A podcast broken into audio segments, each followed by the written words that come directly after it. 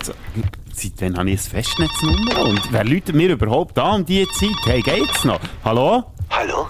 Ja, äh, wer ist da? Sag mir deinen Namen und ich sag dir meinen. Ja, du hast ja die verfickte Nummer gewählt. Du weißt ja sicher, wer dran ist, du hure Pajas. Was ist das für ein Geräusch? Äh, ja, nach was tönt's? Ich mache hier Popcorn natürlich. Du machst Popcorn? Nein, Mann, habe jetzt Schmine angeschaut, weil ich vorhin im Kino war, einen Horrorfilm geschaut habe.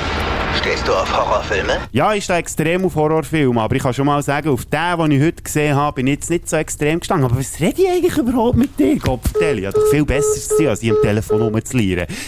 Weil ich wollte nämlich mit euch lernen. Hallo zusammen, herzlich willkommen zur Spätsünder Filmsünder Episode Nummer 4. Und wie ihr vielleicht im Titel schon gelesen habt, bin ich den neuen Scream-Film heute schauen und ich hoffe, die kleine gemütliche ähm, meine Stimmung hier im Hintergrund, die hilft doch ein bisschen, dass die Stimme, die ihr jetzt da äh, in dieser Episode wahrscheinlich plus minus eine Stunde müsst ihr tragen, auch ein bisschen ähm, dreht, weil ich bin das mal alleine unterwegs. Ich habe keinen Gast, aber ich habe gefunden, eben, wenn man schon allein redet, dann kann man doch da so eine gemütliche Stimmung im Hintergrund machen. Passt ja irgendwie auch so zum Horrorfilm, wenn man sich so schön, wenn ihr ein Schmine habt, ein Schminefeuerchen macht, irgendetwas Schönes äh, zu trinken auftut und dann eben so einen ganz schönen Horrorfilm sich reinzieht. Ja, warum mache ich diesen Podcast überhaupt? Das ist echt recht lustig.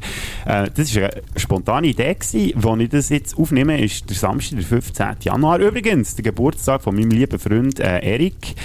Herzliche Gratulation an dieser Stelle und mit ihm oder beziehungsweise mit dir habe ich auch ganz viele Horrorfilme dürfen und dort kam eben das Schmine auch wieder für mich, aber dort schön bei, seinen Eltern daheim früher noch hat im Schmine ein schönes Feuer gegeben und dann haben wir etwa die mal als Horrorfilm reingezogen. Und das zeigt schon, dass ich eine rechte Leidenschaft habe für Horrorfilme. Ähm, und Scream bietet sich natürlich jetzt an, darüber zu reden, weil der fünfte Teil von dieser Serie ist heute äh, nein, nicht heute, ist natürlich die Woche in Kino gekommen und ich bin heute schauen und das war wirklich eine spontane Idee, als ich heute Morgen bin verwacht, äh, habe ich ein YouTube-Video schauen vom äh, von einem Filmkritiker, den ich sehr schätze. Herzlich grüße an der Stelle noch an Yves vom Movie Pilot. Und er hat am Anfang gesagt, ja, es gäbe den Spoiler. Und dann habe ich so gedacht, ja, sollen wir jetzt das spoilern? Oder, hm. und dann habe ich spontan entschieden, weißt du was, ich gehe jetzt den Film heute am Nachmittag einfach schauen. Zack, schnell auf die Internetseite von dem Kino, wo ich auch gesehen halb vier am Nachmittag läuft der Film. Eine recht spezielle Zeit für einen Horrorfilm zu schauen. Aber ja, dann haben wir das Ticket geholt und äh, habe auch entschieden, dass ich sicher im Anschluss der Filmsünderfolge aufnehmen Weil die Scream-Historie bei mir halt schon irgendwie interessant ist, wo ich gerne mal möchte darüber reden Ich weiß nicht, ob ihr sie kennt. Der erste Teil ist ja 1996 rausgekommen. Ich habe dummerweise eben zuerst den zweiten Teil gesehen, der dann zwei Jahre später rausgekommen ist. Relativ schnell ist da eine Fortsetzung gemacht worden. Und durch das ist mir natürlich, was im ersten Teil passiert ist, schon ein bisschen gespoilert worden. Aber ich habe halt immer irgendwie so ein eine Faszination gehabt für ähm, die Scream-Geschichte, äh, vor allem äh, wegen der ikonischen Maske. Das ist ja die, die Ghostface-Maske, ähm, ist äh, von einem Gemälde, jetzt weiß ich gar nicht, wie der Künstler heißt, das ist hure peinlich, aber ist ja gleich. Auf jeden Fall, ihr kennt die Maske. Es ist so ein langgezogenes Geistergesicht, sagt euch sicher etwas. Wahrscheinlich hört ihr den Podcast ja eh auch nur, wenn ihr die Scream-Geschichte ein bisschen kennt. Eben, als erstes habe ich Teil 2 gesehen, dann der erste, dann das 3, das 4 und jetzt eben heute das 5, der erste Scream-Film, den ich wirklich im Kino gesehen habe. Und ja, durch das, dass ich dann zumal mit Scream 2 angefangen bin, ich eigentlich auch so ein bisschen auf die ganzen anderen Slasher-Filme aufmerksam geworden. Slasher ist ja so ein, ein Untergenre vom Horror. Es geht dort meistens um irgendwelche maskierten Killer, die ähm, vor allem Teenager und Babysitter abmetzgen. Äh, einer von der allerersten von dieser Sorte war ja Halloween aus dem 78 von John Carpenter. Den habe ich gleich darauf auch mal gesehen. Hatte. Ähm, natürlich ein Klassiker. Wenn man den heute schaut, dann denkt man vielleicht, ja, äh, ja was ist das gewesen? Aber wenn man es im Zeitgeist betrachtet, wie ich das hier in dieser Filmsünder, in dem Fil Filmsünder-Podcast-Kanal immer wieder erwähne, ist es natürlich schon noch krass gewesen, was das dann ausgelöst hat. Es hat alles losgetreten, die ganze Freitag der 13. Reihe, die ja wirklich ein Ableger war von dem Halloween. Nicht von den gleichen Macher, aber von solchen, die den Erfolg von Halloween kopieren wollen. Und dann in den 80er Jahren mit all diesen Freddy Krüger-Sachen ähm, natürlich dann weitergegangen ist, wo ja Jens die Fortsetzungen hatte, Chucky, die Mörderpuppe und weiss ich was, alles. Aber eben Scream hat dann zumal 1996 die ganze Slasher-Geschichte nochmal auf ein anderes Level aufgeholt, weil der Film extrem ähm, selbstreferenziell war, also quasi im Film selber auch immer wieder ähm, Bezug genommen hat auf das ganze Slasher-Genre und auch ein bisschen die, äh, die Regeln oder so die Klischees, die in diesen Filmen sie bedient wurden, halt auch ein bisschen auf die Chippy genommen hat und das hat mir auch immer sehr gefallen, dass dort eben immer noch so ein kleines Augenzwinkern dabei war, nebst dem, dass es halt auch gleich äh, knallhart brutal ist und weiss ich was. Aber zu dem kommen wir später. Ich werde hier über die ganze Scream-Reihe reden, also von Teil 1 bis Teil 5.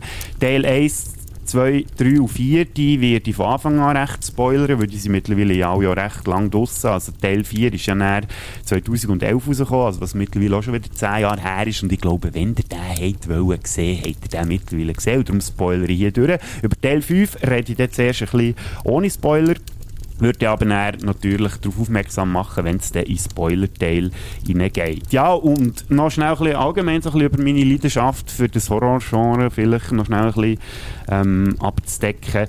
Wie bin ich überhaupt eigentlich zu dem gekommen? Das ist noch lustig. Ich habe mal als Kind viel zu früh den Film auch dann noch, mal, noch gar nicht dürfen sehen und ist eigentlich auch kein Horrorfilm, aber Tanz der Vampire aus den 60er Jahren von Roman Polanski, den habe ich eben als Kind mal gesehen und für mich war das dann zumal wirklich absoluter Horror gewesen. Ich hatte so Schiss vor diesem Film und äh, ja, bis ich es dann mal überwunden habe, da gehört jetzt mittlerweile auch immer noch zu einer von meinen absoluten Lieblings-Horrorkomödien, die es gibt, kann ich sehr äh, nachlegen. Und dann hat doch ein meine Faszination für den ganzen Vampirismus so ein bisschen angefangen. Ich liebe Vampirfilme, ich habe mir dann auch mal so ein bisschen die älteren Sachen reingezogen, sei es äh, Nosferatu, der allererste, der ja aus den 20er Jahren ist, mit Max Schreck dann noch. Äh, wahnsinnig lustige Story, hat sich ja dann orientiert an der ganzen Geschichte von Bram Stoker Stoker, der ja Dracula geschrieben hat. Und auch die ganzen Dracula, die weiteren Verfilmungen habe ich mir reingezogen, die Hammer-Produktionen aus England, wo Christopher Lee Dracula gespielt hat. Der erste ist äh, aus, aus dem 58, glaube ich, wenn man recht ist. Ja, und er halt all die anderen Vampirfilme, der Dracula vom äh, Francis Ford Coppola, der in den 90er Jahren ist gekommen, habe ich auch sehr interessant gefunden, sehr opernmässig, sagt mit Bärgängen. Es hat natürlich etwas, ist sehr farbig und irgendwie noch lustig inszeniert. Mit dem Gary Oldman als Graf Dracula. Wow, den, den habe ich vor kurzem wieder mal auf Netflix geschaut, der sollte auch noch drauf sein, wenn euch der interessiert. Dann lege ich den auch mal nach zum Schauen. Ist ein bisschen gewöhnungsbedürftig. Äh, ja, weil er eben halt ein bisschen speziell inszeniert ist und die Story etc. Äh, vielleicht, ja, wenn ihr äh, nicht so auf das steht, dann lasst ihr den vielleicht gescheiter lassen. Ihr könnt aber andere Vampirfilme schauen. Es gibt ja etliche mittlerweile. Äh, die ganze Twilight-Scheiße, Entschuldigung, wenn ich das so sage, ist ja der irgendwann mal gekommen. Muss ich jetzt ehrlich zugeben, hier habe ich nie gesehen. Ähm, werde ich wahrscheinlich auch nie schauen, weil es interessiert mich jetzt wirklich ein feuchter Furz. Weil dort der ganze Vampir-Mythos aus meiner Sicht so ein bisschen ins Lächerliche gezogen wird. Halt so ein bisschen Teeny Love Story-mässig. Äh, stehe ich halt einfach nicht so drauf. Wenn ihr eher so ein bisschen auf die, die Härte und so ein bisschen geerdeten Vampirfilme ähm, steht, dann äh, schaut doch mal Near Dark. Der ist vor von Catherine Bigelow. Viele kennen sie als Regisseurin von Hurt Locker, wo sie ja ähm, ausgezeichnet worden mit dem Oscar, wenn es mir recht ist.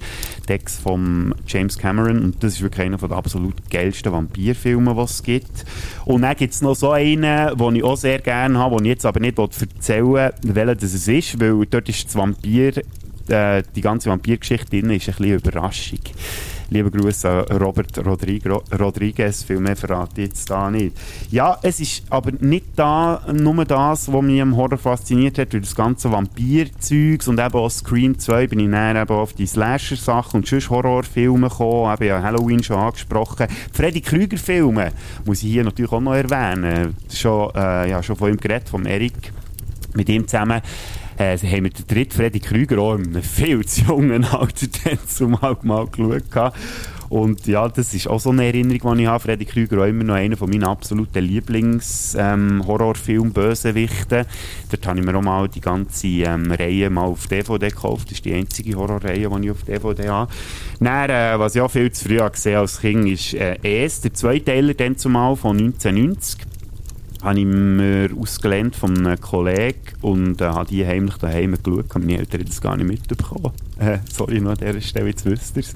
Die sind mir dann neu eingefahren. Aber jetzt so im heutigen Betrachten sind die natürlich auch relativ ähm, billig produziert worden, dann zumal. Aber es ist mir gleich irgendwie extrem eingefahren, die ganze Geschichte. Aber eben, wenn man es heute anschaut, ja, ist das natürlich nicht mehr, nicht mehr so grossartig. Was ich an dieser Stelle auch noch unbedingt erwähnen ist das Schweigen der Lämmer. Ich weiss, das ist jetzt in dem Sinne nicht unbedingt ein Horrorfilm, aber wenn man so ein bisschen schaut, wie äh, die ganze Figur um Hannibal Lecter herum inszeniert ist und auch sonst die ganze Geschichte, äh, die, die Ermittlerin äh, sucht ja einen aktuellen ähm, Serienmörder und einfach die ganze Inszenierung von Jonathan Demi, äh, 1990 ist der rausgekommen der, wenn ihr den nicht gesehen habt, also das ist wirklich eine Bildungslücke. Das müsst ihr euch wirklich mal reinziehen. Einfach schon nur, eben, ich will nicht zu viel verraten, Hannibal Lecter ist sicher der meiste Begriff. Grossartiger Film. Anthony Hopkins hat ihn gespielt und der auch noch in zwei weiteren Filmen. Und äh, was man horrormäßig auch noch muss erwähnen ist Braindead. Das ist ein Film aus äh, Neuseeland, inszeniert von Peter Jackson wo ja dann irgendwann in den 2000er die Herr der Ringe-Filme gemacht hat und der hat wirklich voll so in diesem Horror Splatter-Zeugs angefangen. Und Brain Dead ist so ein Zombie-Film, der einfach auch die nötige Portion Humor bringt. Also es ist, einerseits ist es extrem grusig, was dort abgeht, alles praktische Effekte, kann man sich heute fast nicht mehr vorstellen, bei all dem CGI, wo uns da um die Ohren gehauen wird in den Filmen. Und der Film ist definitiv noch einer gewesen, wo alles noch von Hand gemacht ist worden. Und den kann ich Ihnen also sehr empfehlen. Brain Dead übrigens, Messi äh, Stotzi, auch ein guter Freund von mir, wo wir den gesehen haben, sind wir auch viel zu jung glaube ich. Also das ist auch einer, der mir ewig in Erinnerung wird bleiben.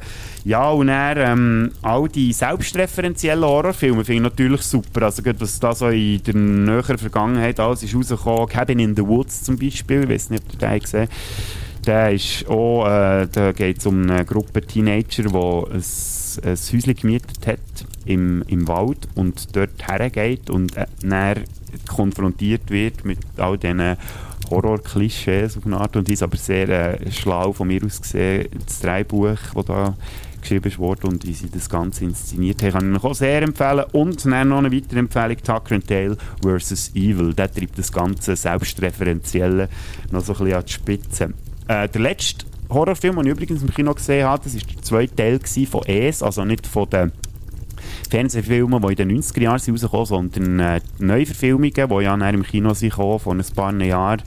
Und ES2 war der letzte, den ich gesehen habe, kann ich jetzt hier schon erwähnen, den habe ich nicht mehr so gut gefunden. Dort ist so schon wieder so ein bisschen, ja, der ist mir dann fast schon wieder zu äh, lustig gewesen. Also, ihr kennt vielleicht das Marvel Cinematic Universe, das hat mich ein bisschen an das erinnert. So die, die Gags, die zwischen ihnen ein bisschen gestreut werden, die von mir aus gesehen ein bisschen die Stimmung vom Film kaputt gemacht haben. Ja, jetzt vielleicht noch ein bisschen, was auf meiner Liste fehlt. Da gibt es ein paar Sachen, die ich horrormässig leider ein bisschen hinten nachhinke. Ähm, fange ich mal mit dem an, wo ich auch das Gefühl habe, dass ich das nie wieder nachholen Das wäre die ganze Freitag der 13. Reihe. Da habe ich effektiv nur Freddy vs. Jason gesehen. Das war das Crossover zwischen Jason Voorhees und Killer aus Freitag der 13. Also ab dem zweiten Teil und dem Freddy Krüger, den ich vorhin schon erwähnt habe. Ähm, von mir aus gesehen ein Guilty Pleasure, muss ich ehrlich zugeben, da schaue ich die gerne wieder. Und das Remake von Freitag der 13., wo der 2000er ist rausgekommen, glaube 2007, habe ich auch gesehen, aber eben die originale, die originale Reihe, die übrigens so eine ganz spannende Entwicklung hatte, habe ich nie gesehen. Aber wenn ihr euch äh, für Horrorfilme und Slasher insbesondere interessiert, wäre das sicher auch mal äh, ein Versuch wert, das Zeug reinzuziehen. Also jetzt mehr so ein bisschen durch YouTube-Rezensionen habe ich mir das so ein bisschen, äh, ein bisschen nachgeholt, wo, wo zum Teil die ganze Geschichte, was hinter diesen Filmen gesteckt ist und wie sie sich entwickelt haben und was sie genau haben wollen mit den verschiedenen Teilen. Finde ich sehr spannend. Was mir auch noch fällt, ist die ganze Chucky-Geschichte. Chucky, die Mörderpuppe, gibt es ja mittlerweile auch schon auch 10 Teile so, da habe ich auch immer noch keine einzigen gesehen. Die hingegen würde ich glaube gerne mal noch nachholen. Dann die ganze So-Reihe, dort habe ich das erste Mal so ein bisschen angefangen, aber ich bin eben nicht so Fan von dem ganzen Torture-Porn, ähm, wo da losgetreten ist worden mit dem. Es geht ja dort darum, dass äh, ein Typ Leute gefangen nimmt, wo irgendwie das Leben nicht wertschätzt oder im Leben irgendwie Scheiße unterwegs sind. Also eigentlich die Arschlöcher, die unterwegs sich ein bisschen bekehren und eine gewisse Falle stellt und äh, sie müssen dann aus diesen Fallen rauskommen.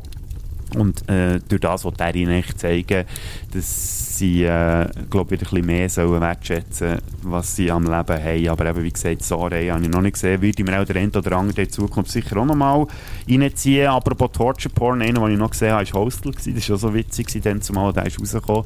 Ist das ein hure Ding gewesen, so in meinem Kollegenkreis. Der eine hat eben gesagt, boah, das ist etwas das Krasseste, was ich jemals gesehen habe. Brutal und so. Und als jemand, der gerne äh, Horrorfilme und wirklich Splatter-Sachen hat und so, dann müssen wir den unbedingt schauen. Und ich habe den Hostel auch geschaut.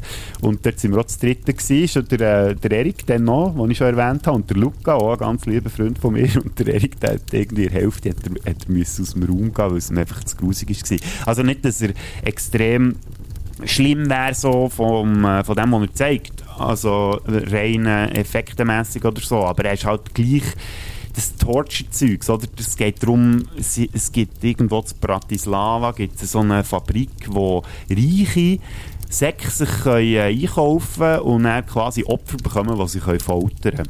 Und dann entführen sie einfach irgendwelche Rucksacktouristen, die unterwegs sind und stellen die dann diesen reichen Sekt zur Verfügung. Das tönt so nicht, sie stellen sie zur Verfügung. Nein, also dann stellen die dort mit diesen Sachen an. Also ist wirklich jenseits so gut. Also ich glaube, ich schon so ein bisschen die Gedanken daran, dass man dort auf so einem Stuhl gefesselt hocken könnte und dann kommt da einfach irgendeiner und äh, schnipselt mal so ein bisschen einem rum. Das ist, glaube ich, schon nicht so eine schöne Vorstellung. Ich bin jetzt auch nicht übrigens grosser Fan von dieser Filmreihe, aber der erste haben wir dann zumal geschaut und ja, ist okay, aber eben, das war so ein bisschen der Torch-Porn-Hype dann in den 2000er. Die ganze Purge-Reihe habe ich zum Beispiel auch nicht gesehen. Da geht es darum, dass einmal im Jahr ähm, mit Amerika einfach mal eine ganze Nacht lang einfach darf Zoll rauslassen und einfach Leute umbringen und man wird nicht bestraft. So wird man irgendwie so ein bisschen die ganzen äh, Aggressionen, die rum sind und so, einfach die Leute irgendwie so ein bisschen bei der Stange behalten. Einfach so ein bisschen, ja, man gibt ihnen mal so ein bisschen Zuckerli und dann können sie da ein bisschen rummetzeln und so. Und nach dieser Nacht ist dann wieder gut, aber da passieren auch ganz viele krude Sachen in dieser Reihe. Die habe ich eben leider auch noch nicht gesehen. Mit dem ersten Mal angefangen, aber der hat mich ehrlich gesagt auch nicht so gepackt. Das Gleiche gilt äh, für die Found-Footage-Sachen. Also das sind Filme, Horrorfilme, die mit der Handkamera gefilmt sind, also so, dass man quasi das Gefühl hat, jemand, der dort mit drinnen ist, in diesem Geschehen, hat das Ganze gefilmt. Das hat ja angefangen mit dem Blair Witch Project dann zumal 1999 und schon das hat mich jetzt nicht so wahnsinnig gepackt und dann alles, was noch ist gekommen, wie zum Beispiel äh, die Par Paranormal Activity Reihe, die habe ich auch noch nicht gesehen. Jetzt hast du viel zu lange gelernt, für das ich eigentlich auf etwas ganz anderes raus will. Ich möchte nämlich über Scream reden, weil Scream hat, wie du vielleicht schon mitbekommen hast, gleich so einen gewissen ähm, Einfluss gehabt auf ähm, mein Wahrnehmen von, von Horrorfilmen. Und darum würde ich jetzt sehr gerne einfach chronologisch mal so ein bisschen durch die Filme durchgehen. Angefangen natürlich mit Scream Ace aus 1996. Stehst du auf Horrorfilme? Aha. Du hast mir noch gar nicht gesagt, wie du heißt. Warum willst du das denn wissen? Weil ich wissen will, wem ich zuschaue. Ja, Scream Ace hat es schon gesagt, das war dann zumal so wieder das Aufleben von dieser ganzen Slasher-Geschichte, die ja durch Michael Myers und Jason Voorhees, Freddy Krüger so ein bisschen an die Spitze getrieben worden ist. Und Ende 80er Jahre, Anfangs 90er Jahre äh, ist das ein bisschen ermüdet, das Ganze. Man hat einfach eine Fortsetzung nach der anderen produziert in all diesen Reihen und dann ist das so ein bisschen eingeschlafen. Und Wes Craven, der Regisseur von Scream, der hat ja auch die Freddy Krüger-Geschichte losgetreten in den 80er Jahren und hat eben 1996 den Scream inszeniert. Und speziell habe ich schon ein bisschen gesagt, der Scream ist sehr selbstreferenziell. Also die, die, Figuren, die in diesem Film vorkommen, die nehmen eigentlich immer Bezug auf die ganze Slasher-Geschichte und kommentieren sozusagen bisschen, was da passiert. Also, die, die die Story nicht kennen, gehen jetzt mal, die gehen jetzt mal davon aus, dass das bei den wenigsten der Fall ist, aber es geht ein Killer rum mit der Ghostface-Maske in einem kleinen, verschlafenen Käffchen irgendwo zu Amerika und ja, äh, metzelt ein Teenager nach dem anderen ab und das ist eigentlich näher, schon die ganze Geschichte von Scream. Ich muss auch sagen, es ist jetzt nicht so wahnsinnig kreativ inszeniert, die ganzen Tötungsangelegenheiten. Er schlitzt die meisten Opfer einfach irgendwie mit seinem, mit seinem äh, Jagdmesser auf. Im Gegensatz zu zum Beispiel Freddy Krüger, muss man da wieder erwähnen, wo ja in der Nightmare on Elm Street Reihe ganz viele kreative Mittel und Wege gefunden hat, wie er seine Opfer abgeschlachtet hat. Und bei Scream ist es eigentlich von mir aus gesehen nie so darum gegangen, die Gewalt so zu inszenieren. Es ist eben mehr so ein bisschen um die Meta-Ebene gegangen. So ein bisschen zu kommentieren, was eigentlich genau in diesem Horror-Genre los ist.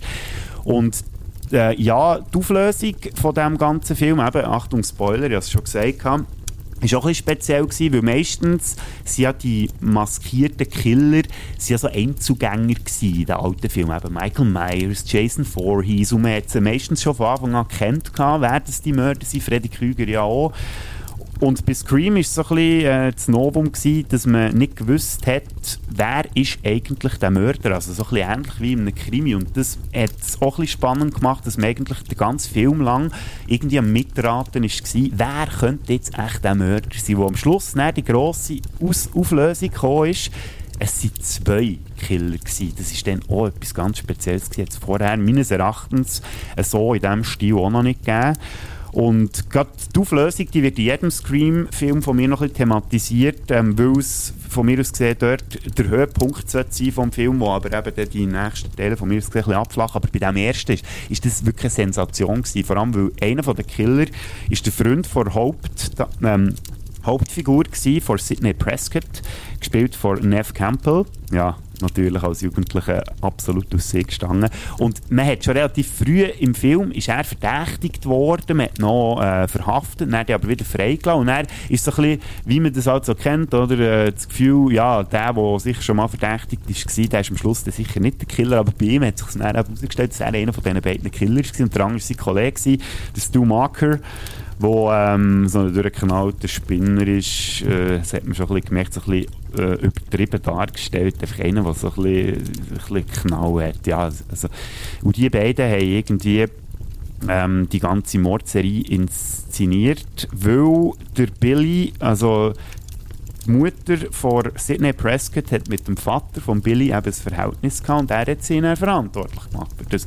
Und hat äh, einfach sich rächen. Also die, das allererste Opfer, das man im Film aber nicht sieht, ist Sidney ihre Mutter gewesen und dem zehrt sie auch noch, weil das ein Jahr bevor äh, der Film spielt, passiert ist sie zehrt an dem, nein, sie, ist, sie hat Nachwehen, blöd gesagt, ja, ähm, von, dem ganzen, von dieser ganzen Geschichte. Und der Billy, obwohl er ihr Freund ist, will sich eben an dieser Sydney auch noch rächen und hat dann irgendwie das Tun dazu gebracht, da mitzumachen. Wie gesagt, ja, leider eben im Voraus schon gewusst, dass die beiden die Mörder sind, weil äh, ich Scream 2 als erstes gesehen habe, natürlich auch viel Bezug auf den ersten Film, was bei den Scream-Filmen ähm, in der ganzen Reihe immer wieder vorkommt. Und darum hat es mir den ganzen Twist am Schluss ein bisschen versaut. Muss ich aber in Anführungszeichen setzen, weil ich nach wie vor gleich noch extrem gepackt war von diesem Schluss. Und das muss man sich mal vorstellen, wenn, wenn man schon weiss, wie er ausgeht und es einem gleich noch so, boah, irgendwie hudelt, wenn, wenn, man, wenn man die Szene sieht, wie er vor seiner Freundin steht, vor der Sydney, und er den der Stimmverzerrer für nimmt, ja, der, äh, das habe ich auch noch nicht erwähnt, der Killer hat immer so einen Stimmverzerrer, eine ikonische Stimme im Englischen und im Deutschen, muss man auch sagen, das sie sehr gut äh, synchronisiert und er eben in den Stimmverzerrer reinredet und sich als Killer outet, boah, das ist, der, der, ich komme jetzt schon wieder Hühnerhaut über. Man merkt also eine kleine, eine kleine Schwäche für diesen Film, für diesen Scream. Und ja, was bei Scream halt auch immer noch ist, ist sein Charakter. Ich finde das im Gegensatz zu ganz vielen anderen Horrorserien und Slasher-Filmen habe ich mich mit der Figur immer sehr gut können identifizieren und du fieberst wirklich mit denen mit. Also vor allem im ersten Teil ähm, machst es wie fast niemandem gönnen, der angegriffen wird. Also das tut wirklich jedes Mal weh. Es gibt ja Reihen wie Nightmare on Elm Street, wo man vielleicht eben mehr mit dem Killer mitfiebert und so fängt ja, jetzt wollte ich einfach sehen, wie der jetzt wieder so einen Teenager abmurkst. Bei Scream habe ich immer mit den Opfern mitgefiebert und, und da kommen wir zu meinen zu meinem Lieblingscharakter mittlerweile, ich musste ein bisschen überlegen, ich habe von dem Stu geredet, der, der am Schluss der Mörder ist und den habe ich mittlerweile am liebsten, weil der ist so völlig drüber. Also, ich habe mich immer gefragt, gibt es einen Mensch in, in, äh, in der wirklichen Welt, der so drauf ist? Und manchmal ich mich selber jetzt ein bisschen, dass ich auch ein bisschen, mm, ja, so einen kleinen Stu in mir drin habe, manchmal vielleicht. Also nicht, dass ich Leute abniete, auf jeden Fall nicht, aber so ein einfach einer, der so, einfach halt alles so, ein bisschen übertrieben mit Humor nimmt und irgendwie einfach halt auch alles nicht so ernst nimmt. Und das hat äh, Matthew Lillard übrigens, äh, der dann gespielt hat, extrem an die Spitze getrieben. Darum er mittlerweile mein Lieblingscharakter im ganzen Film. Mein Hasscharakter, ich habe vorhin von sympathischen Teenagern geredet, die man mitfiebert. Es hat einen Teenager in diesem Scream-Film, wo ich einfach von Anfang an nichts mit daran anfangen das ist Tatum Riley. Die ist übrigens die Schwester von Dewey Riley. Von dem reden wir dann später auch noch. Das ist der, äh, der, der äh, Polizist im, im ersten Scream-Film. Ist dann später auch immer wieder in allen Teilen dabei. Und seine Schwester wird äh, im ersten Scream eben auch umgenietet und das ist auch so eine ikonische Szene, es ist irgendwie so eine Party am Schluss von oder gegen Schluss vom Film. Ja, es werden Teenager abgemurkset und man hat eine Party, ja, das macht extrem viel Sinn. Und sie geht eben an dieser Party in den Keller runter Bier holen und dann ist eben dort der der Killer unterwegs und sie zuerst so, ja, oder äh, Ghostface, bla bla bla, oh, willst du mich umbringen und weiss ich was, bis sie dann merkt, dass der das wirklich ernst meint, aus dem aus dem Katzentörli flüchten, das im Garagentor ist und der Killer lädt dann einfach das Garagentor auf und schreist sie dort rauf und so stirbt sie dann. Also von wegen eben kreative Kills, das wäre jetzt einer von denen, wo die Scream-Reihe extrem kreativ war. Aber sie als Charakter an sich hat mich eigentlich den ganzen Film durch immer ein bisschen genervt. Darum, dass mein Hasscharakter jetzt noch schnell vielleicht zum Abschluss von Scream 1 würde ich den Film empfehlen zum Wiederschauen. Also ich habe natürlich ein nostalgische Gefühl, was den Film angeht. Darum ist es jetzt nicht so, dass ich ihn jedes Jahr wieder schauen würde. Aber äh, ja, gleich eine kleine Schwäche und so, sagen wir mal, über den Daumen peilen, alle fünf Jahre schaue ich den schon mal. Leute, die den noch nicht gesehen haben und jetzt den vielleicht heute noch schauen wollen, könnte ein schwierig sein, weil mir denke, das Horrorfilme haben so ein, ein Problem mit Altwerden, weil sie sich halt auch so ein bisschen am Zeitgeist anpassen. Ich meine, der ist 1996 rausgekommen und da muss man sich irgendwie schon ein bisschen reingraufen, dass man mit dem kann umgehen kann. Aber eben das ganze Selbstreflekt Reflekt jetzt sage ich mir mit dem Wort, das Selbstreferenzielle, sagen wir es am besten einfach so. Und all das ist halt schon noch interessant, wenn man es so ein bisschen im Zeitgeist, jetzt sage ich es schon wieder, ein bisschen betrachtet, ist schon der erste Scream-Film, und noch immer wieder mal wert, mal, noch mal zu schauen. Also es würde mich auch interessieren, falls ihr noch nicht gesagt und nicht würdet schauen, was ihr davon haltet, wie ihr so einordnet. Eben, mittlerweile kennt man extrem viel anderes Zeug.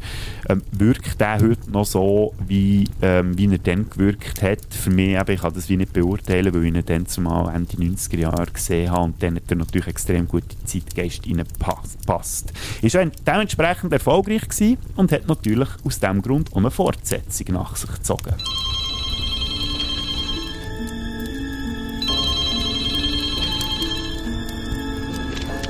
Hallo? Hallo Sydney. Erinnerst du dich noch an mich? Was wollen Sie? Es ist soweit, mein Schatz. Weißt du denn nicht, dass sich die Geschichte immer wiederholt? Jemand geht mit seiner Vorliebe für Fortsetzungen einen Schritt zu weit. Geht.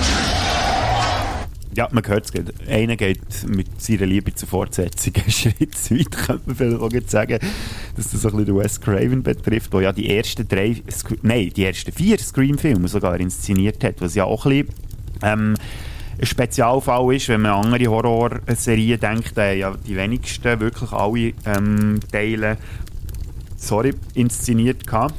Wes Craven hat es mit seiner Liebe zu Fortsetzungen vielleicht auch ein bisschen zu weit treiben, Fragezeichen. Aber es war logisch, dass Scream 2 musste kommen, nachdem es der erste so erfolgreich war. Und Scream 2 von der Geschichte her spielt ein paar Jahre später. Sidney Prescott ist jetzt im College, hat dort auch einen neuen Freund. Äh, der Randy, den habe ich noch gar nicht erwähnt, ihr guter Kollege, der Nerd von mir aus gesehen so ein bisschen Nerd dumm in Filmen so ein bisschen äh, losgetreten hat. Die sind eben an diesem College und dort passieren dann wieder Morde. So viel zu dem zu der Story eben, die sind relativ einfach zusammengefasst. Und aber auch Scream 2 ganz interessant ist, wie ihr vielleicht jetzt hier schon in diesem Ausschnitt gehört habt, ist heute sehr selbstreferenziell. Also es wird das Thema Fortsetzungen permanent von den Leuten aufgegriffen, die in diesem Film mitspielen. Weil sie quasi äh, das, was ihnen passiert, auch so ein bisschen als Fortsetzung anschauen. Weil parallel dazu, muss man auch noch sagen, im Film selber ist die Geschichte vom ersten Teil von Scream verfilmt worden. Stab, wo auf einem Buch basiert von Gail Weathers, die Journalistin, die im ersten Teil auch schon ist die habe ich auch noch nicht erwähnt. Ja, sollte man aber ein, ein besseres Skript machen, aber eben, ich hoffe, ihr könnt dem Ganzen folgen. Die Geschichte ist verfilmt worden im Film selber und darum gehen sie davon aus, dass jetzt jemand die äh, Sachen, die dann passiert sind, in diesem Woodsboro, in diesem verschlafenen Käffchen aus dem ersten Teil, jetzt fortsetzen Und das zeigt sich an den ersten Opfer, weil die namentlich an die äh, Opfer, an die ersten Opfer aus dem ersten Teil angelehnt sind. Und darum äh, gibt es nicht ganz viele selbstreferenzielle Sachen. Da eben der Randy äh, ist ein gutes Beispiel, der halt als Filmnerd die ganzen Klischees und so kennt. Und da, es gibt auch eine ganz schöne Szene am Anfang des Films, wo sie in ihrer, ihrer College-Sitzung ähm, hocken mit einem Lehrer eben so über Fortsetzungen reden. Und warum es Fortsetzungen eigentlich scheiße sind. Und für Filmfans absolut geniale Szene, muss ich ehrlich sagen. Und da kommen wir jetzt auch noch zu meiner Lieblingsfigur in diesem Film. Äh, das ist für mich der Randy, äh, den ich zwar beim ersten Teil nicht erwähnt habe, aber im zweiten äh, ist mir der wirklich so richtig ans Herz gewachsen. Eben als der, der irgendwie alles checkt, was passiert und die gewissen Regeln auch aufzeigt, die eine Fortsetzung muss haben. Number one, the body count is always bigger. Number two, death scenes are always much more elaborate. More blood, more gore. Carnage, candy. Your core audience just expects Ja, aber es muss alles immer größer und noch pompöser sein, Fortsetzungen, das kennt ihr ja wahrscheinlich auch, wenn ihr schon irgendwann eine Fortsetzung geschaut habt. Und ja, der Randy bringt das für mich einfach sehr schön auf den Punkt in diesem ganzen Film. Kommentiert er eigentlich die ganzen Geschehnisse, die dort an dem College passieren. Bis zu einem gewissen Punkt. Ich sage es nochmal, Achtung, Spoiler äh, ist auch äh, knapp nach der Hälfte des Films, wo sie der Randy abmurks. Und das tut mir heute noch weh, weil das so ein liebgewonnener Charakter war. Aber dann zumal natürlich auch krass, weil es hat sich ja so ein bisschen eingependelt, dass die Lieblingsfiguren aus, aus Horrorfilmen, Franchises meistens ja alles überleben und dort, wo der Randy näher umgenietet wird und das auch noch ziemlich in der Mitte vom Film, das ist schon noch so ein bisschen speziell gewesen und äh, für mich dann also schon ein bisschen schlimm, muss ich ehrlich sagen und das Lustige ist ja der zweite Teil als erstes gewesen. also ich habe mit dem Randy eigentlich noch keine Verbindung aus dem ersten, sondern er ist mir einfach auch schon durch den zweiten Teil, dass ich nur den gesehen habe, sehr ans Herz gewachsen und ja, darum äh, mich, ist das jetzt für mich der Lieblingscharakter aus diesem Film. Hasscharakter zähle ich auch jedes Mal noch auf. Und da gibt es zwei so College-Tussen. Sorry, ich kann es einfach nicht sagen. Die sind irgendwie so in ihrer Studentenverbindung. Das ist jetzt Amerika so ein bisschen gang und gäbe. Gibt es ja bei uns in der Schweiz auch. Ich habe mit dem nie so viel anfangen Und da gibt es so zwei so Tussen. so Klischee-Ami-Tussen. Wo man gar nicht das Gefühl könnte haben, dass es das wirklich gibt. Ich kann es äh, bestätigen, es gibt es tatsächlich im richtigen Leben noch. Aber die zwei sind mir so richtig auf den Sack gegangen. Heissen, glaube Murphy und Lois, aber eben die nehmen sie eigentlich irrelevant, weil sie nerven mit diesem Film eigentlich nur. Sie wären ja zwar, oder die eine von beiden wäre zwar angedenkt gewesen, dass sie am Schluss der, der Mörder ist. Ist dann aber nicht so rausgekommen und da kommen wir zur Auflösung von Scream 2, wo ich schon eher so ein bisschen meine Probleme hatte, sage ich jetzt mal, weil es, ist nicht mehr, es hat nicht mehr so den, ähm, den Impact gehabt, wo der erste Teil hatte. Also ich sage, ich es mal aus, also der eine, der da gemordet hat, am College, es sind wieder zwei Mörder, muss man noch erwähnen. Der eine ist ein Mitstudent von Sydney, der Mickey, auch so ein Filmnerd und äh, wow, krasser Reveal, Mutter von Billy Loomis, der im ersten Teil der Killer war, was sich an Sidney Prescott rächen weil sie ihren Sohn auf dem Gewissen hat. Und das ist also ein bisschen der Umkehrschluss, blöd gesagt, aus Freitag der 13., weil dort, Achtung, Spoiler in das auch noch, ist äh, im ersten Teil ja die Mutter von Jason Voorhees, ja die Mörderin, und er wird Jason erst zum Mörder. Und hier ist jetzt eben umgekehrt die Mutter, die sich für einen Sohn rächt, und der Mickey, der andere ähm, Mörder, durch irgendein Portal kennengelernt hat Und der ähm, will dann irgendwie Karriere machen, durch das, dass er dort rumgemordet hat und sozusagen die Schuld auf die Filmindustrie schieben. Weil die Filme machen einem ein Vorbild und durch das durch hat er sich inspiriert und umgemordet. Ja, ist ein bisschen krud, ist wieder so ein bisschen das Meta-Ding, das da noch mitspielt. Scream 2, ja, ist jetzt auch von der, von der Todesszene her nicht unbedingt extrem das, was Randy vorhin gesagt hat, so grösser, schlimmer, brutaler.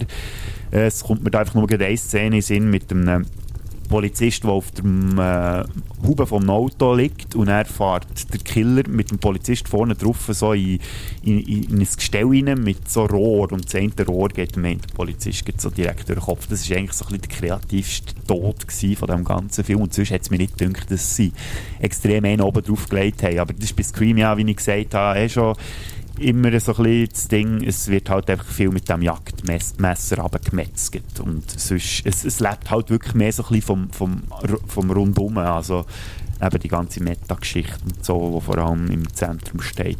Lustig ist auch noch bei Scream 2, da habe ich eben wie wie schon ein paar Mal erwähnt, als erstes gesehen. Und der ist mal auf SRF 2 gekommen, dann zumal auch noch SF 2, so alt bin ich schon, ja. Irgendwie jetzt mit in der Nacht. Und ich habe dann noch Videokassetten aufgenommen und geschaut. Und habe mir dann, weil ich so Fan war von dieser Filmreihe, habe ich mir dann alle Scream-Filme noch Video gekauft und eben auch der zweite. Und dann habe ich tatsächlich so eine geschnittene Fassung verwünscht. Das war früher tatsächlich so, gewesen, dass man geschnittene Versionen von Filmen hat, ähm, verkauft keine Ahnung, was das für eine Mode war. Also, das, das, also der, der, den ich im Fernsehen gesehen habe, war also brutaler als der, den man auf Video kaufen kann. Das ich noch schnell sagen. Ich glaube, das macht man heute nicht mehr unbedingt. Also hoffe ich auch zumindest, dass man das nicht mehr so macht. Ja, Scream 2, viel mehr gibt es zu diesem Film nicht mehr zu sagen. Und wie ihr ja schon mitbekommen habt, ist die Reihe dann weitergegangen. Ein paar Jahre später ist dann der Scream 3 rausgekommen. Erstens, es gibt immer mehr Leichen. Zweitens, die Todesszenen sind viel ausgefeilter. Was wissen Sie über Trilogien? Das Einzige, was ich darüber weiß, ist, dass man im dritten Teil mit allem rechnen muss. Scream 3 ist so ein bisschen das schwarze Schaf, sage ich jetzt mal, von der ersten Trilogie, Anführungszeichen, wo sie eigentlich hätte sollen sein, Trilogie, drei Filme, die quasi eine runde Geschichte erzählen, äh, gibt es heute ja fast nicht mehr. Also die einzige Filmtrilogie, die irgendwie un, ähm, unantastet ist geblieben, ist Back to the Future. Und alle anderen haben sie ja dann irgendwie ein, paar Jahre später noch müssen fortsetzen Ich denke da vor allem an Indiana Jones, Stirb langsam, Lethal Weapon oder wie sie alle heißen, wo dann irgendwann noch ein paar Jahre später haben sie gefunden, ja, jetzt müssen wir das Ganze nochmal aufgreifen und von mir aus gesehen eben nie so richtig hergebracht. Kommen wir vielleicht bei Scream 4 auch nochmal drauf. Aber jetzt geht es um die Trilogie, die dann ziemlich äh, näher aneinander die Filme sind rausgekommen. Scream 3 hat das ganze Meta-Dings so ein bisschen ins ich will nicht sagen lächerlich gezogen, aber echt so ein bisschen an die Spitze getrieben. Weil im, wir haben schon gesagt, im Scream 2 haben sie ja die Geschichte aus dem ersten Teil haben sie ja auch im Film verfilmt und in Scream 3 drehen sie im Film selber Stab 3, also die dritte, die zweite Fortsetzung, besser gesagt, in dieser Stab-Reihe. Und das ist ja ist eigentlich noch lustig, oder, wenn man das so anschaut. Oder? Du schaust eigentlich einen Film, der wo, wo schon fertig ist, wo der dritte Teil von einer Horrorserie ist, wo gleichzeitig im Film selber der dritte Teil gemacht wird von dieser Horrorserie. Und logischerweise äh, können die den dritten Teil ja nicht auf wahren, ja, wahren Gegebenheiten basierend filmen, weil ja die Sachen, die in Screen 3 passieren, noch gar nicht passiert sind, sondern passieren. Und darum ist das eine fiktive Geschichte, die sie dort erzählen. Und darum spielt ganz viel auf Filmsets und man sieht auch ganz viele Sachen wieder aus dem ersten Teil, wie sie Sets nachbauen, also das Haus vom Stu aus dem ersten Film haben sie nachgebaut dort auf dem Filmset. Und es gibt ganz viele andere Anspielungen auf Filme. Und das ist wirklich brutal meta. Und jeder also jede Figur, die in Scream eine Rolle spielt, also gerade die drei Hauptdarsteller wie äh, Sidney Prescott, ähm, Gail Weathers und der Dewey Dewey Riley, die haben natürlich alle Counterparts, die sie spielen und auf die treffen sie natürlich alle und es gibt zum Teil wirklich ganz abs abstruse Situationen. Gerade die, die Geld spielt, die nimmt sich extrem zu Herzen und rückt ihr so richtig auf Pelle. Und das äh, führt dann so zu ganz äh, absurden Situationen. Was äh, vielleicht ein kleines Beispiel ist, für ein bisschen, äh, zu zeigen, wie, wie das bei Scream 3 daherkommt, ist eine Szene, wo Gail Weathers zusammen mit der Gail, also mit der anderen Gail, mit der Schauspielerin, die sie spielt, mit Jennifer, in einen Keller geht, so in ein Filmarchiv. Und dort hockt eine Frau. Und die wird gespielt von Carrie Fisher, die, die Prinzessin Leia gespielt hat in den Star Wars Filmen. Ist aber in diesem Film ist sie nicht die Schauspielerin. Also sie ist einfach eine andere Schauspielerin, die der gleicht. Und da kommt dann folgender Dialog raus bei Screen 3. Hey, are you. No. But you look just. Like her? I've been hearing it all my life. It's uncanny. I was up for Princess Leia. I was this close. So who gets it? The one who sleeps with George Lucas. Also sie tre treffen die Archivarin dort innen und sprechen sie gut darauf an, hey, du siehst, bist du nicht der Carrie? Nein, sagt sie dann, ich sehe nur so aus. Und er so, ja, aber ja, sie, hat, sie wäre ja eigentlich die gewesen, die, die Leia gespielt hat, aber die, die den Job dann bekommen hat, ist äh, die, die mit George Lucas ins Nest ist, ist quasi jetzt der Dialog gewesen. Und es ist natürlich auf, auf einer Meta-Ebene völlig drüber auf eine Art. Also die Schauspielerin, die wirklich Princess Leia gespielt hat, spielt in Scream 3 eine andere Schauspielerin, die nicht sie ist, aber eigentlich auch wäre gewesen, Princess Leia zu spielen, aber eben die, die, die Rolle nicht bekommen hat, weil sie nicht mit George Lucas ins Nest ist. Also eben, das zeigt so ein bisschen, wo das der Film her will. Also dort hat Wes Craven es schon ein bisschen an die Spitze getrieben mit dieser ganzen Meta-Geschichte. Und darum ist Scream 3 weil er halt auch sehr lustig ist zum Teil, nebst dem, dass er auch viel äh, natürlich wieder Mordszenen hat, ist er ein bisschen verpönt. Ich muss aber sagen, ja, ich habe eine kleine Schwäche für den. Find, wenn man ihn so nimmt, wie er ist, also dass er halt einfach so ein bisschen selbstreflektierend ist, also noch mehr als die anderen, kann ich den im Fall geniessen. Ich finde, den, das ist ich muss sagen, die ersten drei Scream-Filme, die gehen für mich so, das ist so etwas Gäbiges, wo man einfach mal so kann kann nacheinander mal wieder reinziehen kann. Also, äh, ja, da gar kein Problem mit dem dritten. Logisch ist er ein bisschen schwächer als der, der zweite und der zweite ist ein bisschen schwächer als der erste, aber grosso modo muss ich sagen, ist das für mich eigentlich eine runde Trilogie gewesen. Die Auflösung am Schluss, ja, dort, die ist so ein bisschen, meh, ja, dort wird das berühmte Redconning betrieben. Ich weiß nicht, ob euch das etwas sagt. Das ist, wenn man nachwirkend auf vorher Geschehenes äh, Bezug nimmt und irgendwie den ganzen Anfang geht ändern. Also sprich, man hat ein, zwei, drei Filme gehabt, erzählt immer wieder eine Geschichte, hat aber nie irgendwie im Sinn gehabt, dass das alles zusammenhängt, aber macht dann irgendwann plötzlich später, jetzt wie eben bei Screen 3, am Schluss dann so eine rückwirkende Geschichte, so à ich bin im Fall der gewesen, der hinter allem gestanden ist. Gutes Beispiel wäre auch äh, James Bond-Film mit dem Daniel Craig, wo man ja bei Spectre dann plötzlich das Gefühl hatte, man müsse jetzt alles in einen Zusammenhang bringen und äh, dass der superböse Wichter Blofeld hinter allem, hinter allem gestanden ist, was vorher passiert ist. Ob schon das bei jedem Film an sich angeschaut eigentlich nie Thema gewesen. Und das machen sie bei Screen 3 auch, weil dort ist dann der Halbbrüder von Sidney ist der Mörder und der hat sich eben rächen weil seine Mutter, äh, ja, seine und Sydney, ihre Mutter, quasi ausgestoßen hat. Und er hat dann rückwirkend scheinbar der Billy und der Stu, die Mörder aus dem ersten Teil, dazu angestiftet, dass sie die Morde begehen. Und er ist dann im Scream 3 ist er der grosse Zampano.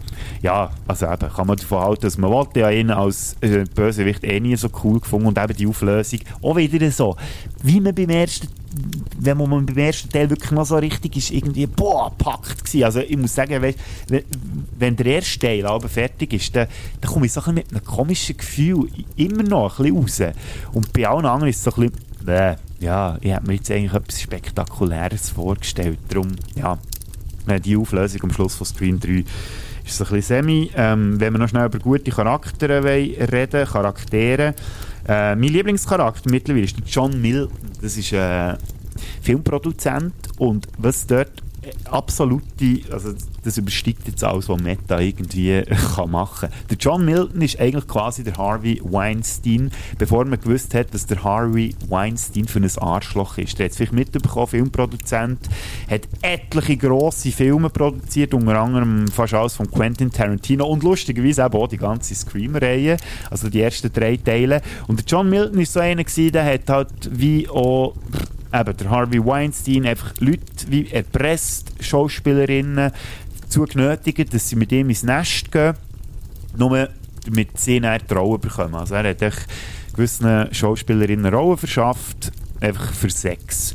Und das ist, das ist jetzt, wegen dem finde ich die Figur so toll. Also nicht toll, was sie macht und so, natürlich sowieso nicht, aber weil die Figur dann zum eigentlich schon der Harvey Weinstein porträtiert hat, bevor man gewusst hat, dass der so ein grusiger Sack ist.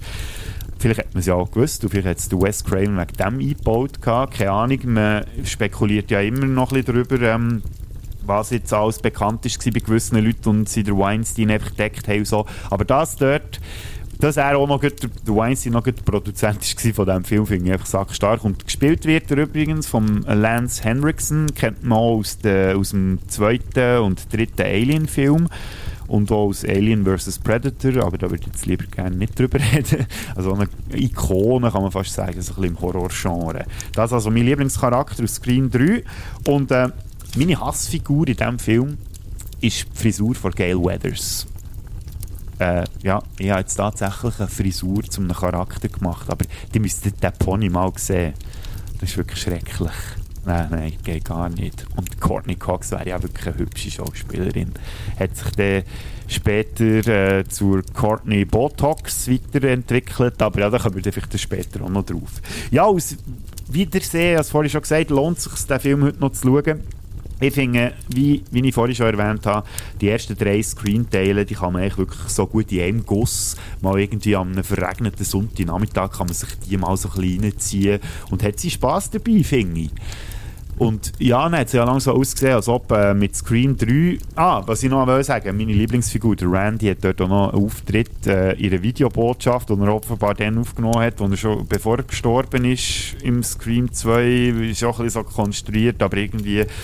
Äh, nehme ich es dem Film auch nicht übel, dass er das macht, dass es einfach cool ist, die Figur nochmal zu sehen. Das zu Scream 3 zu den ersten drei Teilen. Und er ist ja lang still gewesen. Also es ist ja elf Jahre plus minus gegangen, bis der nächste Scream ist rausgekommen. Scream 4. Was ist dein Lieblingshorrorfilm? Hier meine Frage zum Jahrestag des Woodsboro-Massakers. Was ist euer Lieblingshorrorfilm? Was ist dein Lieblingshorrorfilm? Die Tragödie der einen Generation ist der Witz der nächsten. Was ist dein Lieblingshorrorfilm, hä? Ich zeig ihn dir. Scream 4 nimmt sich eigentlich genau in dem hoch, was er selber macht. Also, eben, wir haben es vorhin schon gesagt, es gibt so Filmreihen, wo er irgendwie ein paar Jahre aufeinander Fortsetzungen folgen, wie eben Indiana Jones, wie Scream selber auch, oder äh, andere Franchises, wo dann eigentlich das Gefühl hast, ja, die sind nach dem dritten Teil abgeschlossen gewesen. Scream 4 macht sich über das selber lustig, dass sie eigentlich quasi nach elf Jahren noch eine Fortsetzung machen. Und das ist eigentlich auch ein bisschen Cool an diesem Film. Und gleichzeitig auch äh, die ganze ähm, Sequelitis, sagt man dem im äh, Hollywood, wenn wirklich eins eine Fortsetzung nach der anderen produziert wird, so im Jahresrhythmus und so. So ist zum Beispiel so eine, eine gute Referenz, die ja irgendwie über, über die 2000er, ich weiss nicht, eben wirklich so im Jahresrhythmus echt Fortsetzung rausgenommen, weil es echt Geld reingespielt hat, Ideen, sei mal dahingestellt, ich habe die Reihe nicht gesehen, aber echt das von wegen, man muss einfach immer wieder einen neuen Teil hinten nachholen. Und das nimmt Scream 4 eben selber ein auf die Chippe, so fährt der Film eigentlich auch da. Normalerweise fängt Scream-Film immer mit einem, mit einem Mord an wo dann quasi alles lostritt. Und bei Scream 4 machen sie quasi wieder die Meta-Ebene auf, dass sie äh, die ersten zwei, also zuerst zeigen sie den Mord so einer jungen Frau. Oder an zwei. Und er ähm, macht es Cut und er stellt sich aus, dass das nur. Entschuldigung. Äh, dass das, die Handlung war von, vom Step 6 oder 7, wo zwei, zwei andere Frauen schauen. Und dann äh, denke so, oh wow, äh, interessantes Intro. Was aber dann passiert, ist, dass die zwei Frauen eben den Film schauen, Step 6, oder mal Step 6 ist es, glaube ich, und er mordet die eine auf dem Sofa die andere ab und dann stellt sich heraus, dass das auch wieder nur ein Film war, nämlich Step 7 und der eigentlich wirklich Mord, der in dem, in dem Scream-Universum spielt, ist der erste dritte. Also eben, da fängt es schon an. Ich weiss nicht, ob ihr daraus kommt. Wenn ihr es gesehen habt, checkt ihr, auf was das raus will. Aber eben dort ist dann das Selbstreferenzielle und die Meta-Ebene, die wird einfach an die Spitze getrieben. Und das passiert dann im ganzen Film wieder. Es wird dort halt äh, nicht so wie Teil 2 äh, über Fortsetzungen geredet hat, wird es vor allem so auf Reboots, also Neuauflagen von bekannten Filmen, wo man ja, jetzt auch schon wieder extrem viel kennt. Ich meine, da ist Batman ein gutes Beispiel, Spider-Man auch und so, einfach, dass man beliebte Filmreihen irgendwann ist wie neu auflegt. Und das macht Scream 4, nimmt das ein bisschen auf die Chippe, macht aber gleichzeitig eigentlich das Gleiche. Und da kommen wir dann bei Teil 5 noch drauf. Da denkt es mir, dort machen sie es ähm, noch ein bisschen verreckter. Ja, die Story ist eigentlich ganz einfach. Es passieren wieder Morde in diesem Woodsboro. Ähm, Sidney Prescott ist gerade irgendwie auf äh, Tour mit ihrem Buch, das sie geschrieben hat. Der Dewey Riley ist wieder äh, Sheriff im, im Kaff. Gail Weathers probiert irgendwie ein neues Buch zu schreiben, ist aber auch nicht so glücklich in diesem verschlafenen Käfer und die treffen dann alle wieder aufeinander. Und äh, dann sterben halt wieder Teenager und andere. Ja, und ja, es hat noch so ein bisschen familiäre Sachen. Sidney Prescott, äh, die ist äh, zwischenzeitlich bei ihrer Tante und ihrer Cousine ist sie ähm, unterwegs und so. Und ja, eben. Ja, jetzt kommen wir zu dieser berühmt-berüchtigten Auflösung. Jetzt müsst ihr wirklich abstellen, wenn ihr es nicht wollt wissen Ich weiß nicht, wer auch Scream 4 schon gesehen hat. Scream 4. Ihre Cousine, vor, also Cousine von Sidney Prescott. Und äh, Mitschüler sind Mörder am Schluss. Und das Motiv dahinter ist, dass äh, die Cousine von Sidney nicht Schlag kommt, dass ihre Cousine so berühmt ist, durch das, dass sie dass sie all die Morde erlebt hat, äh, natürlich irgendwie so äh, Surviving Girl ist oder Final Girl, wie man aber sagt im Horrorfilm-Genre und will das jetzt auch inszenieren. Also sie will dann am Schluss, dass sie quasi ähm, als Heldin angeschaut wird, weil sie dann die einzige Überlebende ist in diesem ganzen Zirkus. Und dort gibt es eine ganz coole Szene am Schluss, ihr mögt euch erinnern, wenn ihr den Film seht, wo sie sich selber verletzt. Also das ist, das ist etwas vom absolut äh, absurdesten gewesen, was ich jemals gesehen habe. Aber die Idee, ja, kann man sagen, ist eigentlich nicht schlecht. Das Problem bei diesen Mördern äh, ist halt einfach so, wenn man den Killer sieht, äh, in seiner Vollmontur, mit seinem Mantel, seiner Kapuze und der Maske, dann hat er so eine Imposanz, er hat auch eine gewisse Größe und er wird ja auch gespielt von jemand anderem als denen, die er effektiv am Schluss Mörder sind. Und wenn er das kleine herzige, zierliche Mädchen am Schluss irgendwie die Masken abzieht und erzählt, dass sie da wirklich tatsächlich einfach Leute in, der, in halb durch den Raum geschletzt hat und so, dann kauft man das irgendwie einfach nicht ab. Das ist ein bisschen mein Problem mit dem Film. Sonst muss man sagen, ja, okay, ja, ja, ist jetzt auch wieder nicht so eine Auflösung wie im ersten Teil, wo mich wirklich so gepackt hat. Es ist halt so, ja, okay, interessante Idee, das muss man lassen. Auch sonst, der Film ist jetzt nicht schlecht. Also man kann wirklich gut schauen, wenn man die ersten drei Teile gerne gesehen hat, dann macht einem der der Teil die Reihe auch nicht kaputt. Äh, das Einzige, was ich bemängle an diesem Film, ist einfach so ein bisschen äh, die Helligkeit. Also es ist ganz komisch äh, ausgeleuchtet, der Film, dünkt es mir. Wirkt alles so ein bisschen steril und irgendwie so ein bisschen, als ob sie ihr wisst ja, man kann ja beim Handy zum Beispiel kann man ja so ein bisschen die Helligkeit einstellen, dass sie dort ein bisschen zu weit übergeschaut haben. Also natürlich haben sie nicht mit dem Handy gefilmt, mit der Kamera, aber dass man das dort ja auch kann, dass sie dort irgendwie die falsche Einstellung verwendet haben durch den ganzen Film. Das hat mich ein gestört. Sonst muss ich sagen, ja, ja kann man machen, so nach elf Jahren. Das ist jetzt auch nicht einer, wo ich, habe ich glaube noch das zweite Mal nochmal geschaut, aber auch nicht ganz und manchmal ein bisschen. Äh, hat also von den Schockwerten her ein bisschen mehr zu bieten, würde ich sagen, als die alten Filme. Dort setzt man eben mehr, mehr noch ein bisschen auf das Splatter-Gore. Oh ja, das kann man, wenn man gut findet, kann man das genießen und sonst kann man den gut lassen, wenn man jetzt einfach mit den ersten drei zufrieden war. Ja, Lieblingscharakter in diesem Film? Das ist so ein bisschen eine Frage.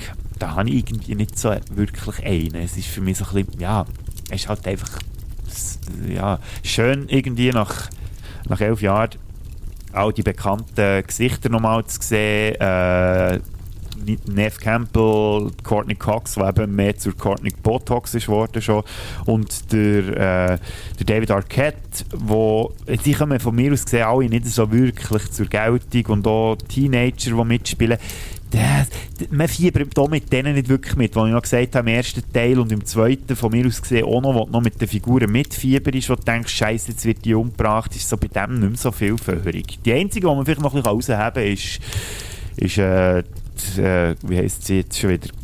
Ähm, Cor Cory, Kobe, Kobe, glaube ich. Auf jeden Fall so wunderschöne Frau oder junge, wunderschöne junge Dame, die sich dann als so super Nerd entpuppt und das ist dann so der grosse Reveal. Aha, ja, die, die eigentlich schöne, beliebte Highschool-Schülerin ist gleichzeitig ein hoher Film-Nerd. Ja, die hat es nicht schlecht gemacht und mein Hasscharakter ist effektiv Cousine von Sidney Prescott, die Chill, die ist mir einfach recht auf den Sack gegangen, der ganze Film, muss ich jetzt ehrlich sagen, bis nach zum Schluss, wo sie, mal sogar dort bei der einen Szene, wo sie sich selber verletzt und irgendwie durch einen halben Raum schlätzt, irgendwie sind wir auch dort ein bisschen auf die Nerven gegangen. Ja, und vom Wiederschauen-Faktor, ja, eben, ich habe ihn zweimal geschaut in den letzten zehn Jahren und ich habe jetzt ehrlich gesagt auch nicht mehr gross Bock, den nochmal zu schauen, jetzt auch nicht nach dem fünften nochmal. Und darum, ja, kann man sich als grosser Fan, kann man sich den sicher mal einmal antun, muss man aber nicht zwingend, wenn man jetzt mit den ersten drei irgendwie genug hatte von dem Ganzen. Apropos genug vom Ganzen, dann kommen wir jetzt zum, äh, zu dem Film, was eigentlich heute darum soll gehen. Das ist nicht witzig, Amber. Lust auf ein Spielchen, Tara.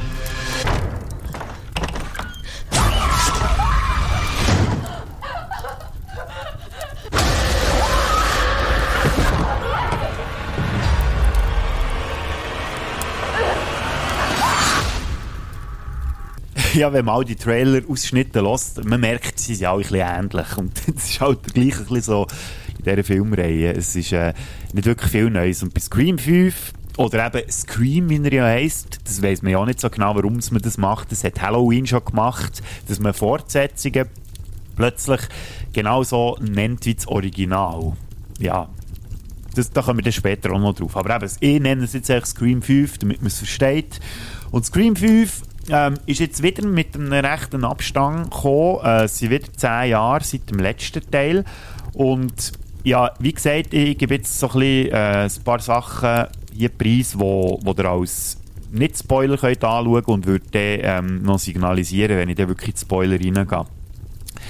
Ja, was kann man eigentlich verraten, ohne etwas zu spoilern? Es ist noch schwierig. Also, wenn ihr den Trailer gesehen habt, äh, es kommen wieder die bekannten Figuren vor, es kommen aber auch wieder neue Charaktere vor, äh, so Teenager, wo, wo man zum Teil vielleicht auch schon gesehen hat. Also, wenn ihr die Serie You zum Beispiel kennt, ähm, dann werdet ihr die eine äh, junge Dame aus der zweiten Staffel wird nicht bekannt vorkommen. Und wenn ihr 13 Reasons Why gesehen habt, dann wird nicht der äh, eine Typ mit den blond gefärbten Haaren auch bekannt vorkommen.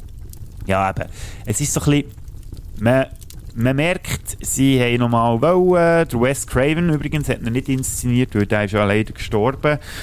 Ähm, was in diesem Film auch noch also nicht direkt angesprochen wird, aber so auf die typische Meta-Ebene wird ja noch ein Charakter eingeführt, wo Wes heisst und der wird dem Wes Craven sozusagen noch äh, noch ein Tribut zollt, das ich ehrlich gesagt aber auch ein bisschen schön gefunden weil sie wollen sein Werk würdigen und man merkt im Film an, dass er es wirklich probiert hat. Kommen wir zu dieser berühmten Meta-Ebene, die ja die Scream-Filme immer ein bisschen ausmacht. Ähm, ja, äh, ganz viel passiert durch Anspielungen, was, der, was Namen angeht oder Verwandtschaftsverhältnis und da wird einfach extrem auf den ersten Film bezogen genommen. Also da gibt es, ja, nein, ich kann es nicht sagen, sonst verrate ich auch schon zu viel. Aber ihr könnt auf jeden Fall davon ausgehen, wenn ihr den ersten Teil noch präsent habt, dann werden euch ganz viele Sachen werden euch bekannt vorkommen. Plus noch auf alles rauf, ich habe ihn schon angesprochen, der John Carpenter, der wird hier auch noch gewürdigt, obwohl der mit der Scream-Reihe eigentlich nichts zu tun hat, aber die eine, die, oder die zwei Schwestern, die vor allem im Fokus sind, der Nachname Carpenter. Das ist, glaube ich, nicht zu viel verraten. Ja, das ist halt so ein bisschen, das, das zeigt schon so ein bisschen, auf was der Film raus will. Mir ist da so eine schöne Metapher oder eine Geschichte in Sinn gekommen, für den Film ein bisschen zu beschreiben. Es ist, ähm, wir waren mal an einer Party, gewesen, Kollegen und ich. Und er ist dort der Bar einer gestanden und der hat den Bauarbeiter-Ausschnitt gehabt. Also, falls ihr nicht wisst, was das ist, ihm ist einfach so der halbe Arsch aus der Hose rausgegangen. Also so, dass man den Spalt gesehen hat. Und wir haben so den Gag gehabt unter Kollegen, dass wenn das uns gegenseitig passiert ist, dass wir ein 50 genommen mit dem Feuerzeug haben angezündet und er dort hinter die Schlitz runtergelassen Jetzt ist es so, dass der ein Kollege das dort effektiv bei dem Fremden gemacht. Also er hat 50 angezündet, ihm hinten runtergelassen. Der kehrt sich um und klebt ihm so richtige Wasche ins Gesicht. Und das Einzige, was mein Kollege sagt, ja, sorry, das habe ich verdient, aber ich musste es einfach müssen machen. Es hat mich zu fest gelustet. Und irgendwie ist das so ein bisschen das Fazit zur Meta-Ebene, die in diesem Film betrieben wird. Ich habe mich so ein bisschen gefühlt wie der Typ, der dort Bar ist gestanden und jemand mir ein heißes 50 hinten in das Viertel rein tut, ich drehe mich um und klepfe und dann sagt er, ja, sorry, aber ich, ich einfach müssen, es hat mich einfach gelustet, jetzt lebt er mit und ja, so ein bisschen so, ein bisschen so ist der Film aufgebaut. Ich weiß nicht, ob ihr jetzt daraus kommt, was ich meine, aber ja, später dann vielleicht, wenn wir den Spoiler-Teil gehen, dann wisst ihr was ich meine. Ja, äh, der Film kommentiert sich selber extrem wieder, wie man das kennt, eben sogar der Titel ähm, Scream, weil man will ja irgendwie alle anderen, die das machen, dass sie äh, Fortsetzung gleich nennen wie der erste Teil auf die Chippen nehmen. Und ich kann jetzt hier an dieser Stelle auch noch verraten, dass sie sogar im, im Film selber noch kommentieren. Also es ist wirklich, also vom Meta-Ebene her, also ist es wirklich das, äh, das, absolute Maximum, was man kann machen kann. Also da sind alle Filme, die vorher waren, zusammengenommen, kommen nicht an das her. Das ist wirklich absolut krass. Und Fanservice habe ich hier in dieser äh, Filmsünder in diesem Filmsünder-Kanal auch schon ein paar Mal angesprochen. Ich habe, seit die Kinos wieder offen sind, ähm, habe ich ein bisschen, äh, bisschen viel von diesem Fanservice bekommen. Es hat angefangen mit No Time to Die, der äh, aktuelle James Bond-Film. Ja, ich muss ihn hier nochmal erwähnen, hahaha. Aber wo auch mit diesen einfach Anspielungen auf vergangene Filme einfach sich so irgendwie äh, die Aufmerksamkeit vom Publikum oder auch mit diesen Showwerten irgendwie glänzen und ja, dann haben wir Ghostbusters Afterlife gehabt, ich habe schon gesagt, mit dem habe ich jetzt weniger Mühe gehabt, aber eigentlich macht er das genau gleich. Und die Spider-Man No Way Home, wo ich ja nicht unbedingt äh, extrem schlecht habe gefunden, aber die, die machen einfach etwas, jetzt Scream 5 auch und auch, glaube der letzte Matrix, sind einfach keine eigenständigen Geschichten mehr. Sie müssen einfach auf das irgendwie Bezug nehmen, was schon mal war und den Leuten zeigen, hey, wisst ihr im Fall noch dann zumal. Das Problem ist einfach, dass man dann so denkt, ja, ich weiß noch. Und dann ist es irgendwie einfach besser gewesen. Also man kann sich nicht einfach nur irgendwie auf den Lorbeeren ausruhen, indem man einfach eine Referenz nach der anderen einfach irgendwie in einen Topf hineinwirft. Und das hat mich jetzt bei Scream 5 eben auch ein bisschen gestört. Ich muss auch sagen, es, es, es nervt mich nicht so fest wie jetzt bei einem No Time to Die, James Bond, wo ich ja sehr hohe Erwartungen hatte. Scream 5 bin ich heute ja wirklich einfach so aus dem Jux raus schauen und ich also gedacht, ja, ich gehe jetzt mal, aber ich habe wirklich no Erwartungen. Klar habe ich so einen gewissen Bezug zum ersten Teil, aber ist jetzt nicht so, dass ich das Gefühl hatte, wenn jetzt der Film in die Hose ist, dass das für mich extrem viel kaputt machen Aber eben, das ist so ein bisschen das, was mich so ein bisschen, mh, hm, bisschen gestört hat, ja, hat er noch eigene Ideen und vor allem auch eben das, was ich vorhin gesagt habe, oder, mit dem 50 hinten runterladen, der eine sich um, und dann sagst du, ja, hö, ja, einfach müssen. Das ist halt so, ja, nur weil du sagst, ja, wir machen jetzt hier etwas Dummes, also der Film selber, der ist sich bewusst, dass sie etwas Dummes machen, auf, in Anführungszeichen. Sie nehmen auch jedes Mal im Film selber Bezug drauf. Und das finde ich einfach irgendwie auf eine Art, ja, äh, das, das äh, rechtfertigt aber nicht, dass man es dann so muss machen muss. Also nur weil du sagst, hey, ich mache jetzt hier Scheiß. Es ja nicht, dann musst du machen. Ich du kannst ja Ausgang gehen und sagen, ja, ich klebe dir jetzt eins und dann klebst du jemanden. Und dann, wenn die andere Person komisch reagiert, dann denkst du schnell, ja, aber ich habe das doch gesagt. Ja, ja finde ich ein bisschen schwierig, muss ich ehrlich sagen. Was noch dazu kommt, ähm, Jumpscares ist Horror-Filmfans auch ein Begriff. das ist einfach, äh, ja, das sind echt so die, die ähm, Schockeffekte, die man irgendwie probiert zu generieren, durch das, dass man einfach irgendetwas plötzlich so, boah, aus dem Nichts raus irgendwie auftaucht. Und mit dem spielen sie in diesem Film auch ein bisschen. Also es gibt so, äh, nehmen wir ein Beispiel, jemand macht so äh, die Kühlschranktüren auf und sobald sie sie zumacht, steht der Mörder hinten dran. So hat man früher Jumpscares inszeniert. Und das ist sich der Film hier auch bewusst. Und darum spielt er auch ein bisschen mit dem. Oder probiert es auf jeden Fall. Das Blöde ist einfach, dass zum Beispiel einer der Kühlschranktür auftut und dann ist das Gefühl, oh, wenn er es dazu macht, steht der Mörder hinten dran und dann macht er es zu und dann steht kein Mörder hinten dran. Das ist so ein bisschen der Gag, den der Film die mal so ein bisschen probiert. Das Problem ist einfach, wenn man ein paar Filme gesehen hat in seinem Leben, insbesondere auch Horrorfilme, dann schmeckt man den Braten einfach schon von weitem. Und das ist das, was mich ein angeschissen hat. Eben, darum habe ich vielleicht an diesem Film ein weniger Spass als Leute, die vielleicht weniger viel in Kino gehen und weniger Filme schauen.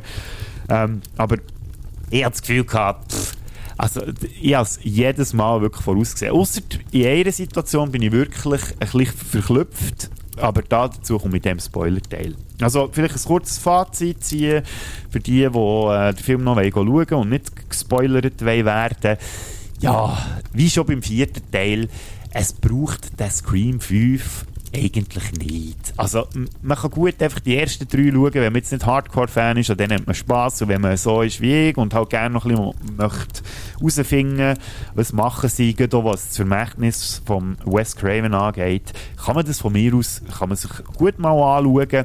Aber Gerade eben, ja, muss ich jetzt zwar vielleicht mich schnell korrigieren, wenn man wirklich Hardcore-Fan ist von Scream, und vielleicht schon nicht so Freude gehabt, was im Teil 2, 3 und 4 passiert ist, dann werdet ihr wahrscheinlich an den Teil 5 auch nicht unbedingt extrem Freude haben. Wage ich jetzt mal zu behaupten. Aber eben, wie schon der Albi Sahner mal gesagt hat, hier an dem äh, Filmsünder, im Filmsünder-Podcast, ja, lasst mich nicht auf die Meinung von anderen ein, geht selber schauen, fällt selber das Urteil. In Kino gehen sowieso immer super, ähm, weil, ja, Filmindustrie, auch wenn es eine hohe scheiß Maschinerie ist, aber ja, äh, lieber, lieber mal einmal zu viel ins Kino, sage ich jetzt mal, als einmal zu wenig.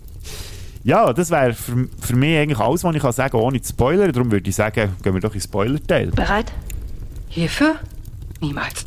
Seid ihr nicht bereit? Nein. Also ich muss ja mit der Auflösung äh, muss ich ja irgendwie anfangen, wenn, so, wenn ich jetzt so weitermache, wie ich das bei den anderen Filmen gemacht. Und ja, die Auflösung ist eigentlich, man weiß, es hat da wieder so einen Mörder rum in diesem Woodsboro.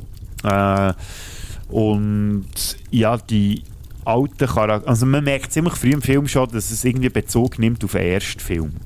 Und dann tauchen halt auch die Charaktere auf. Der erste ist der Dewey, der irgendwie ins Boot geholt wird von der Schwester von einem, der angegriffen worden, ganz am Anfang des Films. Und das ist auch ein bisschen ein Novum, muss man sagen, in dieser Reihe, dass das erste Opfer eigentlich nicht stirbt am Anfang. Das ist echt verletzt und ist im Spital. Und darum kommt ihre Tochter zurück, die weg ist gegangen äh, fünf Jahre weg ist und keinen Kontakt hatte mit ihrer Schwester, kommt dann zurück und äh, geht dann eben zu dem Dewey, weil sie weiss, der hat das alles schon erlebt und will ihn ein ins Boot holen, dass sie zusammen können ermitteln und herausfinden, wer der Killer ist und so. Und dann stellt sich heraus, dass sie, äh, dass sie die Tochter ist, die unehrliche Tochter vom Mörder aus dem ersten Scream. Und das wird so schlecht wird das aufgebaut.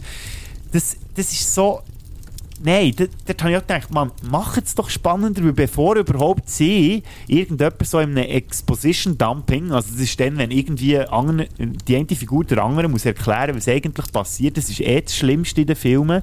Show, don't tell ist da so ein bisschen das Stichwort. Also, wenn Figuren einander gegenseitig müssen erklären, hey, was, was eigentlich passiert. Das ist so ein bisschen Fuß Dreibuch schreiben. Und das hat mich bei diesem Film extrem aufgeregt. Es wird so viel einfach so, äh, erklärt durch irgendwelche Figuren, dass der oder hinger, hingerletzt rauskommt, was jetzt da passiert. Und bei dieser Schwester vor ersten, die angegriffen wird, die heißt Samantha, also die, die die Schwester, äh, die Schwester vor ersten ist, die angegriffen wird, die ist eben die Tochter vom äh, Mörder aus dem ersten Film von Billy Loomis. Und das weisst schon, bevor sie es jemandem erzählt, weil sie irgendwie Halluzinationen hat von ihm.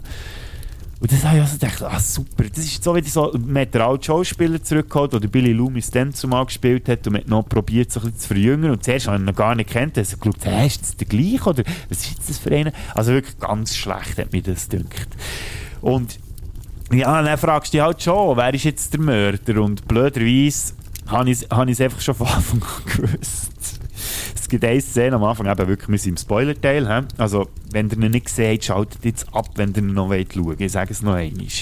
Weil am Anfang siehst du, äh, ist die Tara, also die Schwester von der, die Hauptfigur ist, die eben angegriffen wird und überlebt, die äh, hat den Ghostface-Killer am Telefon und dann schickt ihr dann ein Video oder quasi ein Live-Video von ihrer Kollegin, die irgendwo im Zimmer hockt. Und dann greift er aber die Tara an und so. Und dort habe ich schon gewusst, hey, wahrscheinlich ist doch die Kollegin ist doch dort, das ist doch die Mörderin. Ich, ja, das ist mir so in den Sinn gekommen, es hat sich am Schluss herausgestellt, dass es tatsächlich so ist. Sie war Mörderin und der Freund von Samantha, also die Schwester von Tara, also das, die, die Schwester, die sich vor allem darum geht. Ja, und das war auch wieder so eine Auflösung von diesen Mördern, wo ich so dachte, ja, pff, ja, wow.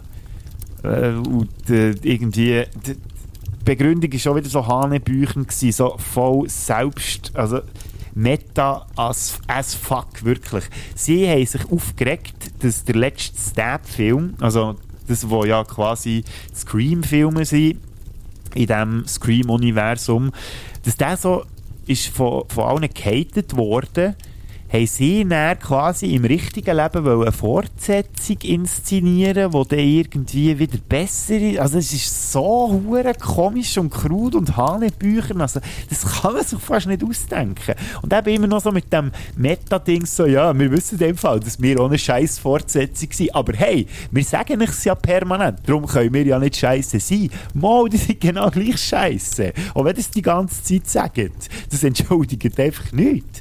Ja, dann tun sich die Teenager gegenseitig die ganze Zeit beschuldigen, wer der Mörder könnte sein und so. Und am Schluss ist es eben irgendwie die, die man, oder wo ich schon am Anfang befürchtet habe und weiss ich was. Und eben all die Referenzen. Es gibt so ein, Geschw ein Geschwisterpärchen, so Zwillinge, das sind scheinbar jetzt äh, der äh, Neffe und Neffin vom Randy, wo ja zweite Teil ist gestorben. Dann eben sie, die eine die Hauptfigur, ist die Tochter von Billy Loomis, wo man ja eigentlich auch noch nie irgendetwas davon gehört hat. Und dann, äh, ja, auf alles spielt dann das Finale von diesem Film im Hu gleichen Haus wie bei Scream Ace. Und eben, das ist alles so, ah, weißt, ich weiss ja schon, dass man glaube, das will würdigen, was vorher war, aber ah, macht es doch einfach ein bisschen eleganter und nicht so mit der Faust ins Gesicht äh, es, es beelendet mich langsam ein bisschen, wie das gemacht wird in diesen Filmen. Ich habe ja schon ein paar Beispiele gesagt das kommt jetzt einfach eins nach dem anderen. Ist echt, es sind echt keine neuen Ideen mehr. Es ist nur noch langweilig. Der Film der funktioniert zum Beispiel auch nicht, wenn man alle anderen nicht gesehen hat oder auch zumindest der erste Teil nicht. Und das ist so ein bisschen, äh, kommt doch bitte mal mit etwas Neuem hinterführen. Aber eben, das darf man natürlich auch nicht erwarten, wenn man so einen Film geht, ich weiss. Aber ich wollte es jetzt gleich sagen. Gut, äh, was man noch muss sagen, der Schluss ist näher. ja, die beiden Killer, die, äh, die kommen näher aus und der hat Sydney und Gail haben mit der einen so quasi so ein ihr Final und äh, Sam äh, hat mit dem Richie, also ihrem Freund, so ein kleines Final und beim einen Final, also wo Gail und Sydney die Amber fertig machen, das ist wirklich so der einzige Moment gewesen, wo ich wirklich lachen in diesem Film. ah, das ist so lustig gewesen. Schlägt zuerst, dann kommt die Amber, also die Killerin, kommt irgendwie mit der Hang so an an die Herdplatte und das ist ein Gasherd und er lädt den an und fährt an verbrennen. Und sie kehrt sich um, kommt zurück und er schießt die eine auf sie ein mit einer Knarre. Die Mörderin geht zurück, kippt so auf den Herd und fährt dann lichterloh verbrennen. Und dort habe ich wirklich lachen, weil ich dachte, nein, das ist so drüber. Es ist wirklich so drüber. Aber es hat zumindest ein bisschen Spass gemacht. Und bei anderen Szenen, beim anderen Final, dort habe ich wirklich schnell so ein bisschen müssen, wow, krass, äh, weil äh, die Sam, wo ja die Tochter ist von Billy Loomis, wird so von ihrem Freund, also beziehungsweise einem Killer, der ja angeblich ihr Freund war, bedrängt. Und dann äh, sagt sie so, ja, du hast einfach etwas nicht, nicht be bedacht. gang nie auf die Tochter vom äh, Serienmörder los. Und er schlägt die da weg und sticht mit dem Jagdmesser gefühlt 100'000 Mal auf den ein. Und dann habe ich so gedacht, boah, jetzt, äh, jetzt aber, äh, jetzt chattert es. ja, das, das, der Schluss muss ich sagen, das war echt so völlig drüber gewesen, aber ja, irgendwie noch amüsant, einfach, wenn man, wenn man es mit einem gewissen Augenzwinker anschaut. Aber eben sonst ist der ganze Film eigentlich nicht so für viel, muss ich ehrlich sagen. Ja, äh, noch schnell Charaktere. Äh, mein Lieblingscharakter in diesem Film war definitiv der Dewey Riley. Gewesen. Den habe ich bis jetzt noch nicht genannt, obwohl er in jedem Film ist vorgekommen. Er war so ein bisschen der dümmliche Polizist im ersten Teil. Im zweiten Teil ist er... Äh, hat, hat er sonst so ein bisschen mitgeholfen ermitteln. Auch so ein bisschen immer noch das Dümmliche. Und im dritten Teil war er der Berater auf diesem Filmset. Im vierten war er der Sheriff von Woodsboro. Und jetzt ist er so der abgehalfterte Alki, der einfach irgendwie mit dem Leben nicht so richtig zu Schlag kommt. Und ich muss sagen, der David Arquette hat für mich das sehr überzeugend übergebracht. Also, er ist es der einzige von mir aus gesehen richtig Sympathieträger in diesem Film. Und jetzt nochmal Spoiler-Alarm. Ähm, das war auch der Moment, gewesen, den ich vorhin schon angetönt habe, wo ich wirklich auch ein bisschen verklüpft bin. Äh, er stirbt. Und zwar hat er so eine kleine Auseinandersetzung mit dem Killer in einem Spital. Dann schafft er es nicht zu überwältigen und schießt ihm ein paar Mal in die Brust. Läuft dann weg. Und wenn man Scream-Filme sieht, dann weiß man schon ein bisschen, auf was das rausläuft. Weil ich schon dann denkt, man, du bist ein Double. Warum schießt du dem nicht einfach in den Ring? Und dann beim Lift merkt er es, dass er im Ring schießen soll, läuft zurück und der Killer liegt noch dort. Und anstatt, dass er einfach die Knarre, also er hat sie ja schon, er hat sie schon neu geladen, die Knarre, läuft zurück zum Killer und anstatt, dass er einfach auf ihn schießt, die Kopf, das ist auch wieder echt Drehbuch, hat es einfach so wollen, darum passiert es, läutet sein Handy und er lässt sich von dem ablenken. Genau in dem Moment steht der Killer auf, geht zu ihm und murks ihn ab. Voilà. Und genau in dem Moment, wo das Handy geläutet hat, habe ich gewusst, jetzt stirbt er. Das war quasi zeitgleich gewesen, zu dem, was passiert ist. Das war darum so ein bisschen quasi Überraschung gewesen. Aber irgendwie auch ein bisschen der Tod in diesem Film, der einzige, ehrlich gesagt, der mich irgendwie berührt hat. Weil, äh, ja, es, er war wirklich der Sympathieträger von diesem ganzen Film. Äh, und darum ich habe es jetzt nicht schade gefunden, stirbt endlich mal eine von der Hauptfiguren, weil das hat mich gedacht, haben sie bei Scream 4 ein bisschen vergeben, oder auch bei den anderen, außer jetzt im zweiten, wo sie ja den Randy abgemurkset haben. Aber äh, im vierten habe ich wirklich so gefunden, dass all die drei Hauptdarsteller am Schluss überlebt haben. Das, äh, das hat mich ein bisschen gestört. Dort hätte ja mir gewünscht, dass jemand stirbt. Und jetzt in diesem Film haben sie es gemacht mit dem Dewey. Und ich habe es so cool gefunden, dass sie es nicht erst am Schluss machen, äh, einen von diesen Hauptcharakteren abzumurksen, sondern echt mit im Film. Und das hat von mir aus gesehen schon noch so, eine kleine Wirkung gehabt, genau aus diesem Grund. Ja, Dewey, meine Lieblingsfigur und meine nicht so, ja, wer mich einfach genervt hat in diesem Film, ist der Billy Loomis. Ich habe vorhin schon gesagt, der kommt so als Halluzination vor von seiner Tochter. Das ist für mich völlig überflüssig. Das hat es einfach nicht gebraucht. Das, äh, nein, darum hat mich der Charakter genervt. Das war einfach wieder so, gewesen, einfach halt für die alten Fans abzuholen, dass sie sagen oh Mann, ja, der Billy, den kenne ich doch noch den zumal aus dem 96er Scream. Aber er hat eigentlich no zur Handlung beitragen. Im Gegenteil, er hat sogar eben noch den Reveal, den gro gross, wenn man dem überhaupt so sagen, dass sie äh, die Hauptfigur, die Tochter ist von ihm hat es noch kaputt gemacht, dass sie ihn schon vorher gezeigt haben. Also, sorry. So, also, die können dem Publikum schon ein bisschen Intelligenz zumuten, im Fall, liebe Drehbuchautoren und Filmemacher. Ja, ihr habt es gemerkt, ich bin jetzt nicht ein Fan von diesem Film. Eben, ich muss sagen, es hat äh, ein paar schöne, schöne Szenen drin. Ähm, es ist extrem blutig, muss man auch sagen. Also, und auch äh, sehr schön gemacht, die Effekte. Beim einen stecken sie ihm so das Messer so in die Backen rein, wo er hinten wieder rausgeht und so. Das hat, wow, das ist, das ist so Zeug, das ist wirklich grusig, aber sehr gut gemacht. Ja, und es ist mitunter auch der einzige Film, den ich der letzte im Kino gesehen habe, wo ich wirklich plötzlich so auf die Uhr habe geschaut und gemerkt habe, nee, was, hä? Erste Stunde durch? Und das ist, glaube ich, nie so ein gutes Zeichen. Ja, Fazit für mich ist es ein bisschen Sinnbild für das, was in Hollywood aktuell ein bisschen, äh, ein bisschen passiert. In Musik übrigens so, muss man ehrlich sagen. Man packt einfach alles aus, was irgendwann mal ein bisschen Erfolg hatte, äh, tut es nicht unbedingt von mir aus gesehen kreativ verpacken, sondern äh, nimmt einfach Elemente, äh, tut die nochmal irgendwie aufwärmen, aber er hat eigentlich selber nicht wirklich eine grosse Idee und sagt dann noch, ja, das soll jetzt äh, ein Tribut sein an die Grandiosität von der vergangenen Sachen. Und das finde ich, ehrlich gesagt, ist ein bisschen billig. Muss ich jetzt ehrlich sagen. Ja, das wäre mein Fazit zu Scream 5, oder eben Scream, wie er ja heisst. Und ja, ich hoffe ehrlich gesagt jetzt drauf, nach all diesen Filmen, die ich gesehen habe, die jetzt das so ein bisschen an die Spitze treiben, No Time to Die, Ghostbusters, Afterlife, Spider-Man, No Way Home und jetzt Scream 5. Matrix bin ich ja gar nicht schauen, genau aus diesem Grund. Dass jetzt mal wieder so ein bisschen etwas Originelles kommt. Ich glaube, ich werde hier die nächsten ich habe mir ja vorgenommen, immer einmal im Monat sicher einen neuen Film zu schauen, aber ich werde mir jetzt auch in der nächsten Zeit würde ich mich wieder so ein auf, auf so ein bisschen, äh, unbekannte Perlen stürzen, die vielleicht so ein bisschen im äh, Genre-Kino laufen, die vielleicht nicht so die grossen Blockbuster abdrücken, aber ich habe wieder so ein bisschen mehr Bock auf so ein bisschen äh, kreative eigene Ideen, muss ich ehrlich sagen. So ein bisschen wie French Dispatch, den ich gesehen habe, von Wes Anderson, wobei man dort muss sagen, er referenziert sich ja selber extrem, aber er hat immerhin noch etwas Neues erzählt und irgendwie noch so ein bisschen kreativen Geist bewiesen. Also klar haben sie ja auch kreative Ideen irgendwie reingebracht, aber echt so grosso modo so sind die Blockbuster für mich aktuell einfach jetzt ein bisschen ein Reinfall. Echt das, die, der Fanservice, liebe Leute, da geht mir schon ein bisschen auf den Sack. Apropos Fanservice, auf einen Film, den ich mich freue, ist der neue Batman. Dort bin ich extrem gespannt. Der sieht ja so aus, als ob, äh, als ob der ein bisschen neue Ideen reinbringt. Natürlich einfach nebst am altbekannten, den man ja aus dem Batman-Franchise schon kennt.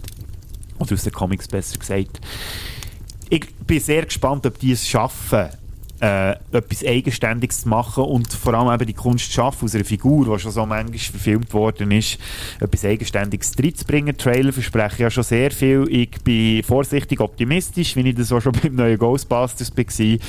Und äh, ja, habe nicht zu grosse Erwartungen oder probiere es auch zumindest. Der Film wird auf jeden Fall hier auch besprochen im März, falls er dann rauskommt hängt ja immer noch so ein bisschen von unseren Umständen ab. Aber äh, da kann ich schon ankündigen, dass ich den sicher dann mit meiner Schwester wieder bespreche. Auf das freue ich mich sehr. Wir haben so vorgenommen, oder ja, Lo, wenn du das jetzt hörst, äh, ich habe mir das auch mal vorgenommen, dass wir vielleicht noch ein, zwei Batman-Filme vorher noch schauen, wo wir dann vielleicht auch noch darüber reden können, weil ich finde das echt noch super, wenn man so gesamte Filmreihen so ein bisschen anschauen kann, wie wir das ja jetzt auch schon bei Spider-Man gemacht haben und jetzt heute bei Screen, da bin ich zwar jetzt leider allein gewesen und darum freue ich mich auch wieder, wenn ich mit jemand anderem hier über Filme kann diskutieren und die nächste Filmsünderfolge, die ist auch schon geplant, wird ähm, kein aktueller Kinofilm sein. Äh, ist noch nicht ganz in Stein gemeißelt, aber es kann jetzt hier gleich schon so ein bisschen anteasen. Mit einem mir sehr guten Freund, den ich vor allem durch die Musik kenne, werden wir äh, so ein bisschen Musikerfilme werden wir zusammen besprechen. Auf das freue ich mich sehr. Und eben, wie ihr vielleicht schon gehört habt, in der letzten regulären Spätsünderfolge habe ich ja Mike Bader gefragt, ähm, wenn er zu seinem Geburtstag eine Filmsünder-Episode von mir geschenkt bekommt, was würde er vorher essen, um sich vorzubereiten? Und das war ein bisschen ein Gag, weil eigentlich hätte ich ihn ja müssen fragen, was würde er sich für ein Thema wünschen. Und das wäre ja auch das Ziel, dass wir das im Mai machen äh, zusammen noch Spätsünder, also beziehungsweise Filmsünder-Episode. Ja, merci vielmals, habt bis zum Schluss durchgehalten. Ich habe den Überblick komplett verloren, wie lange das jetzt war. Ich hoffe, es war nicht fest ein Glied und das Schminefeuer im Hintergrund hat es, hat es ein bisschen erträglicher gemacht. Und ja, gebt doch ein Feedback, äh, falls ihr das gelost habt, wie ihr das gefunden habt, auch vielleicht, wenn ihr den neuen Scream gesehen habt, was ihr davon haltet. Oder einfach generell was ihr so von Horrorfilmen haltet. Würde mich freuen, merci vielmal auf jeden Fall. Es ist immer wieder eine Freude, das hier zu machen. Ich war gerade wieder Feuer und Flamme jetzt. Nicht nur wegen dem Schmine, sondern noch sonst. Und ja, eben, ja, in dem Sinn würde ich doch gerne mit einem Zitat oder aus einer, mit, ein, mit einer kleinen Filmszene aus dem ersten Scream die äh, Filmsünder Episode 4 hier abschließen. Well, I'm getting ready to watch a video. Really? What? Oh, just some scary movie. You like scary movies? Uh huh. What's your favorite scary movie?